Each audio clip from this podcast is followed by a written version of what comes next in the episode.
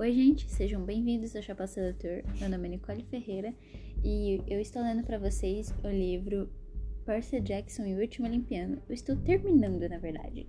No último capítulo eu disse que esse ia ser o último, que é o capítulo 22, Sou Despejado, mas a gente tem mais um ainda que eu não reparei no sumário. Vou pegar o sumário aqui. Que é o 23, Dizemos Adeus ou Quase Isso. Então, a ideia de hoje é lançar os três para poder compensar os atrasos anteriores, que a gente tá nesse livro há muito tempo. E na próxima semana, ou quando eu tiver mais tempo, ou talvez amanhã, eu já comece o próximo. O, a próxima sessão, porque vai continuar no mesmo universo de Percy Jackson, mas a gente vai mudar um pouquinho. Se não me engano, vai entrar alguma coisa relacionada à mitologia romana, enfim, eu não vou dar spoiler. Vamos para o capítulo 22 então, chamado Sou Despejado. Ninguém rouba o meu Pégaso, nem mesmo Raquel. Eu não sabia se estava mais zangado, atônito ou preocupado. No que ela estava pensando? perguntou Annabeth enquanto corríamos para o rio. Infelizmente tinha uma boa ideia da resposta, e isso me enchia de terror. O trânsito estava horrível. As pessoas se espalhavam pelas ruas olhando pasmas os danos da zona de guerra. Sirenes de polícia soavam em todos os quarteirões. Não havia possibilidade de pegar um táxi, e os Pegasus haviam partido. Eu teria me contentado com alguns pôneis de festa, mas eles tinham desaparecido junto com a maior parte do Hut Bar de Minton.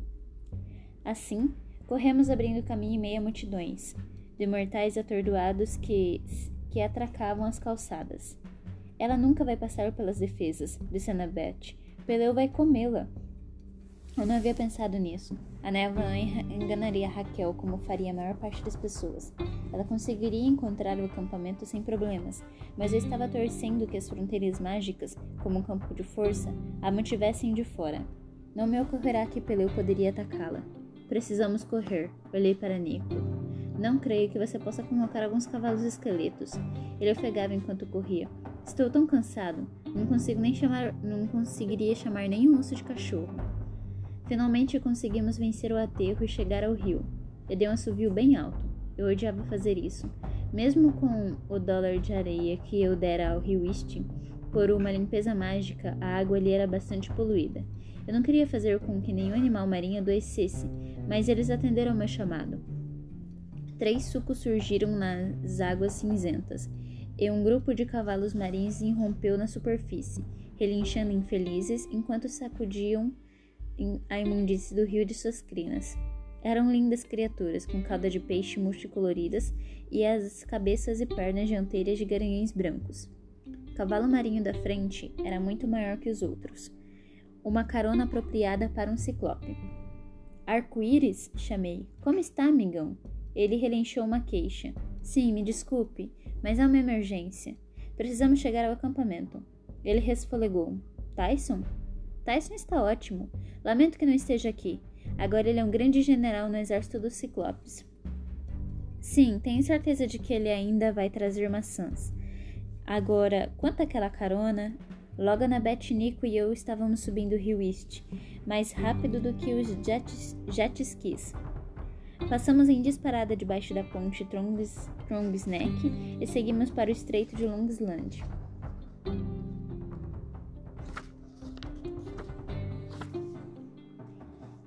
Pareceu que uma eternidade se passará até avistarmos a praia do acampamento. Agradecemos aos cavalos marinhos e andamos até a terra firme só para encontrar Argos à nossa espera. Ele estava de pé na areia, de braços cruzados, sua centena de olhos nos fitando de modo penetrante. Ela está aqui? perguntei. Ele assentiu sombriamente. Está tudo bem? perguntou Annabeth. Argo sacudiu a cabeça. Então seguimos trilha acima. Era surreal estar de volta ao acampamento, pois tudo parecia bem pacífico. Nem um prédio queimado, nem um guerreiro ferido, os chalés brilhavam à luz do sol e os campos cintilavam como orvalho. Mas o sol estava, mas o lugar estava praticamente vazio. Na casa grande, alguma coisa definitivamente estava errada. Uma luz verde lançava-se por todas, de todas as janelas, exatamente como eu virei meu sonho com Mike Castellan. Neva, do tipo mágico, envolvia o pátio. Quirão estava deitado em uma enorme maca perto da quadra de vôlei, com um bando de sátiros à sua volta. Blackjack nervoso andava meio galope na, na grama. Não me culpe, chefe, pediu ele ao me ver. A garota estranha me obrigou a vir. Raquel Elizabeth Dare estava ao pé dos degraus da varanda. Seus braços estavam erguidos como se ela estivesse esperando que alguém no interior da casa lhe atirasse uma bola. O que ela está fazendo? perguntou Annabeth. Como foi que passou as barreiras? Ela voou, respondeu um dos sátiros. Olhou acusadoramente para Black Jackson. Black Jack. Passou pelo dragão e atravessou as fronteiras mágicas. Raquel! Chamei, mas os sátiros me detiveram quando tentei me aproximar. Parse não, advertiu Kiron. Ele estremeceu quando tentou se mover. Seu braço esquerdo estava em uma tipóia, e as duas pernas traseiras estavam presas a talas, e a cabeça encontrava-se em volta com ataduras. Você não pode interromper. Pensei que tivesse explicado tudo a ela. Eu expliquei. Eu a convidei para vir aqui. Eu fiquei incrédulo. Você disse que nunca mais deixaria alguém tentar. Disse, eu sei o que disse, Percy, mas estava errado. Raquel teve uma visão sobre a maldição de Hades. Ela acredita que agora pode estar suspensa. E me convenceu a lhe dar uma chance. E se a maldição não estiver suspensa? Se Hades ainda não tiver feito isso, ela vai enlouquecer. A névoa espiralava em torno de Raquel, que tremia como se estivesse entrando em choque. Ei, pare! gritei. Corri na direção dela, ignorando os sátiros. Cheguei a uns três metros e bati em algo parecido com uma bola de borracha invisível. Quiquei para trás e caí na grama. Raquel abriu os olhos e se virou. Parecia uma sonâmbula, como se pudesse me ver, mas apenas em sonho. Está tudo bem? Sua voz soava distante. Foi por isso que eu vim. Você será destruída. Ela sacudiu a cabeça. Este é meu lugar, Percy. Finalmente entendi o porquê. Aquilo soava muito semelhante ao que Mike Castellan dissera. Eu precisava detê-la, mas não conseguia nem ficar de pé. A névoa ondulou em uma centena de serpentes fumacentas, subindo pelas colunas da varanda, enroscando-se nas casas. Então o oráculo apareceu na porta. A múmia ressequida avançou, arrastando-se em seu vestido de arco-íris. Parecia ainda pior do que de costume, e já diz tudo. Seus cabelos caíam em tufos, a pele coriácea rachava como, como os assentos de um ônibus velho. Seus olhos vítreos fitavam sem, sem expressão o espaço, mas tinha a sinistra sensação de que ela estava sendo atraída diretamente para Raquel. Raquel estendeu os braços. Não parecia assustada. Você esperou demais, disse Raquel, mas agora estou aqui. O sol brilhou com mais intensidade. Um homem surgiu acima da varanda flutuando no ar. Um sujeito louro, em uma toga branca com óculos de sol e sorriso arrogante. Apolo, disse eu. Ele piscou para mim, mas levou o dedo à frente dos, lábio, dos lábios. Raquel Elizabeth Darren, você tem o dom da profecia, mas isso também é uma maldição. Tem certeza de que é seu desejo? Raquel assentiu. É o meu destino. Você aceita os riscos? Aceito. Então prossiga, disse Deus. Raquel fechou os olhos. Eu aceito esse papel. Faço os meus votos a Apolo, Deus dos oráculos. Abro meus olhos para o futuro e abraço o passado. Eu aceito o espírito de Delfos, voz dos deuses, porta-voz dos enigmas, vidente do destino. Não sabia de onde Raquel estava tirando aquelas palavras, mas elas fluíam à medida que a névoa se espessava. Uma coluna verde de fumaça, com uma imensa piton, desenrolou-se da boca da múmia e desceu serpenteando os degraus, enroscando-se afetuosamente nos pés de Raquel. A múmia do oráculo esfarelou-se até nadar em reslenha até uma pilha de pó a nadar e restar nada além de uma pilha de pó e um vestido velho tingido. A névoa envolveu Raquel em uma coluna. Por um momento não pude vê-la, então a fumaça dissipou-se. Raquel desabou e se dobrou em posição fetal. Annabeth, Nico e eu corremos até ela, mas Apolo disse: Parem, esta é a parte mais delicada. O que está acontecendo? Perguntei. O que isso quer dizer? Apolo observou Raquel preocupado. Ou o espírito se estabelece, ou não. E se ele não se estabelecer? Quatro palavras, respondeu Apolo, contando-as nos dedos. Isso seria muito ruim. Apesar do aviso de Apolo, avancei e me ajoelhei ao lado de Raquel. O cheiro do sótão se fora. A neva penetrou no solo e a luz verde esmaeceu. Mas Raquel ainda estava pálida. Ela mal respirava. Então seus olhos tremularam e se abriram. Ela me focalizou com dificuldade. Percy, você está bem? Ela tentou sentar-se. Ai! pressionou as têmporas com, a mão, com as mãos. Raquel, disse Nico, a áurea de sua vida quase desapareceu completamente. Pude ver você morrendo. Eu estou bem, murmurou ela. Por favor, me ajudem a levantar. As visões. Elas me deixam um pouco desorientada. Tem certeza de que está bem? Perguntei.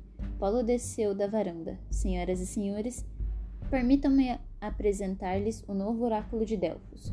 Você está brincando, disse Annabeth. Raquel conseguiu dar um sorriso fraco. É um pouco surpreendentemente para mim também. Mas esse é o meu destino. Vi isso quando estava em Nova York. Sei porque nasci com a verdadeira visão. Estava destinada a me tornar o oráculo. Pisquei. Quer dizer que agora você pode prever o futuro? Não o tempo todo, mas existem visões, imagens, palavras em minha mente. Quando alguém me faz uma pergunta, eu. Ah, não. Está começando, anunciou Apolo. Raquel dobrou o corpo para frente como se alguém tivesse, a tivesse socado. Então ela se aprumou seus olhos e seus olhos brilhavam como um tom verde de serpente. Quando ela falou, sua voz soava triplicada, como se três Raquels falassem ao mesmo tempo. Sete meio-sangues responderão ao chamado. Em tempestade ou fogo o mundo terá acabado. Um juramento a manter como um alento final. Inimigos com as portas da morte, afinal. Com a última palavra, Raquel desmoronou. Nico e eu seguramos e a ajudamos a chegar à sua varanda. Sua pele estava febril. Estou bem, disse ela voltando ao normal. O que foi isso? perguntei. Ela sacudiu a cabeça confusa. O que foi o quê? Eu creio, disse Apolo, que acabamos de ouvir a próxima grande profecia. O que ela quer dizer? perguntei. Raquel franziu a testa. Não lembro do que eu disse. Não. O espírito só fala através de você de vez em quando. No restante do tempo, nossa Raquel será quase a mesma de sempre. Não tem sentido submetê-la ao interrogatório agora, mesmo que ela tenha acabado de anunciar a próxima grande previsão para o futuro do mundo. O quê? Mas, Percy, eu não me preocuparia.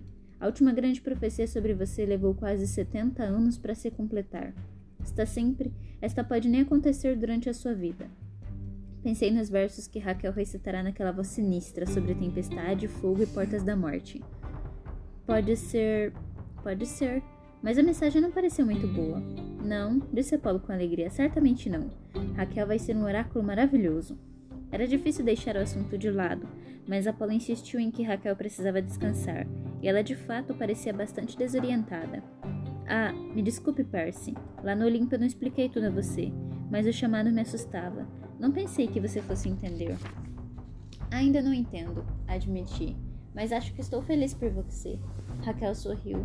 Feliz provavelmente não é a palavra certa. Ver o futuro não vai ser fácil, mas é o meu destino. Só espero que minha família ela não terminou o acampamento. Você ainda vai para a academia de Clari Clarion? Perguntei. Fiz uma promessa ao meu pai. Acho que eu vou tentar ser uma garota normal durante o ano escolar, mas. Mas agora você precisa dormir, ralhou Apolo. Kiron não creio que o sótão seja o lugar apropriado para o nosso novo oráculo, não acha? Não, de fato. Kiron parecia bem melhor agora que Apolo aplicará um pouco de magia mágica nele. Raquel pode usar um quarto de hóspedes na casa grande por enquanto, até pensarmos melhor na questão. Estou pensando em uma caverna nas colinas, refletiu Apolo, com tochas e uma grande cortina púrpura na entrada. Bem misterioso. Mas por dentro um apartamento totalmente decorado, com uma sala de jogos e um daqueles sistemas de home theater. Kiron pigarreou bem alto. Que foi? perguntou Apolo. Raquel me deu um beijo no rosto. No rosto. Até logo, Percy. E eu não preciso ver o futuro para lhe dizer o que fazer agora, preciso? Seus olhos pareciam mais penetrantes do que antes. Corei. Não. Ótimo, disse ela. Então se virou e seguiu Apolo entrando na casa grande. O restante do dia foi tão estranho quanto o começo. Os campistas iam chegando aos poucos de Nova York, de carro, Pégaso ou carruagem. Os feridos eram atendidos, os mortos receberam os ritos funerários apropriados junto à fogueira. A mortalha de Selena era rosa pink com bordado de lança elétrica. Tanto o chalé de Ares quanto o de Afrodite reivindicaram seu reconhecimento como heroína e atearam fogo à mortalha juntos. Ninguém mencionou a palavra espião. Esse segredo virou cinzas à medida que a fumaça com perfume de grife subia para o céu. Mesmo Eton Nakamura recebeu uma mortalha. de seda preta com desenho de duas espadas cruzadas debaixo de um par de balanças. Enquanto sua mortalha se consumia em chamas, desejei que Ethan soubesse que, no fim, havia feito diferença. Ele pagará com muito mais do que um olho, mas os deuses menores finalmente teriam o respeito que mereciam. O jantar no pavilhão foi discreto. O único ponto de destaque foi Juniper, a ninfa das árvores que gritou Grover e pulou em cima do namorado, abraçando e fazendo todos aplaudirem.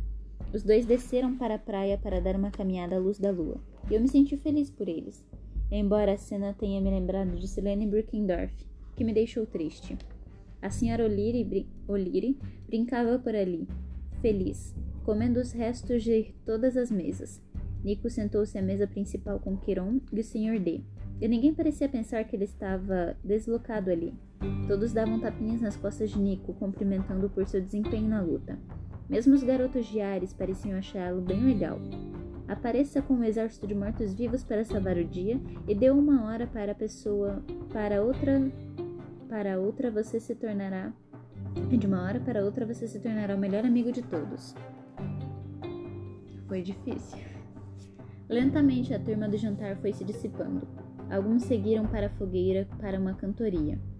Outros foram para a cama. Eu fiquei sentado sozinho à mesa de Poseidon, observando o luar sobre o estreito de Long Island. Podia ver Grover e Juniper na, pra na praia de mãos dadas conversando. Era uma cena de paz. Ei! Annabeth deslizou para o lugar ao meu lado no banco. Feliz aniversário! Ela segurava um imenso e disforme cupcake com cobertura azul. Eu afitei. O quê? Hoje é dia 18 de agosto. É seu aniversário, não é? Eu estava atônito. Isso nem mesmo me ocorrerá, mas ela estava certa. Eu havia completado 16 anos naquela manhã. A mesma manhã que fizera a escolha de dar a faca a Luke. A profecia se realizará pontualmente. Eu nem sequer me lembrará do fato de que era meu aniversário. Faça um pedido, disse ela. Foi você mesma quem fez? Perguntei. Tyson ajudou. Se explica por que parece um tijolo de chocolate disse eu, com cimento azul extra. Annabeth riu. Pensei por um segundo, então assoprei a vela. Nós o cortamos ao meio e dividimos, comendo com as mãos. Annabeth ficou sentada ao meu lado olhando o oceano. Grilos e monstros faziam barulho no bosque, mas fora isso, era tudo silêncio. Você salvou o mundo, disse ela. Nós salvamos o mundo. E Raquel o novo oráculo, que significa que não vai poder namorar ninguém. Você não parece desapontada, percebi. A Annabeth deu de ombros. Ah, eu não ligo. Aham. Uhum. Ela ergueu uma sobrancelha. Você tem alguma coisa a me dizer, cabeça de alga? Você provavelmente me daria um passa fora.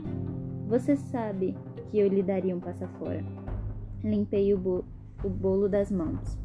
Quando eu estava no rio Estige me tornando invulnerável, Nico disse que eu tinha que me, de me concentrar em algo que me mantivesse ancorado ao mundo me fizesse parecer mor permanecer mortal.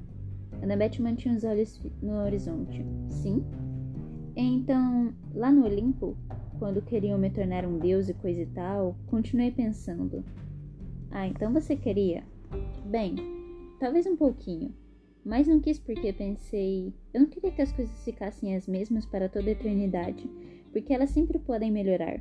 E eu estava pensando. Minha garganta estava totalmente seca. Em alguém em particular? perguntou Annabeth com a voz suave. Olhei para ela e vi que estava tentando não sorrir. Você está rindo de mim, queixei-me. Não estou, não. Você não está tornando as coisas nada fáceis. Então ela riu de verdade e abraçou meu pescoço.